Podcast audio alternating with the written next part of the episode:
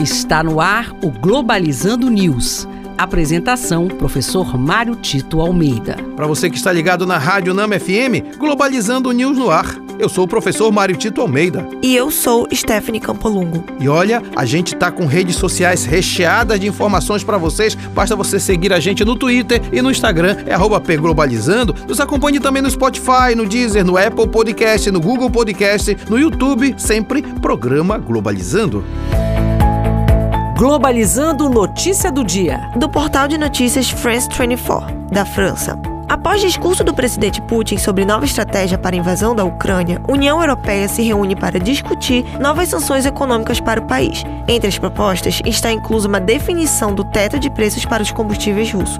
A guerra na Ucrânia com a Rússia, desde o início, já foi dito que seria uma guerra de médio e longo prazo, porque os interesses são muito difusos. Há o interesse da OTAN, da Ucrânia propriamente dito, da Rússia, tem os interesses econômicos por trás, tem grupos grupos neonazistas infiltrados nas fileiras dos exércitos dos dois países, a gente percebe claramente todo um jogo de interesses por trás. Um dos elementos é o elemento econômico. É exatamente agora que começam os problemas na Europa, porque ao iniciar o inverno e a dependência do gás é cada vez maior, pode-se sentir agora as consequências do embargo que a própria Rússia faz para a Europa no que se refere a fornecimento desse gás como resposta a todas as tentativas de estrangulamento da economia russa é importante ficar atentos porque o general Inverno já deu as caras em outras lutas contra a Rússia.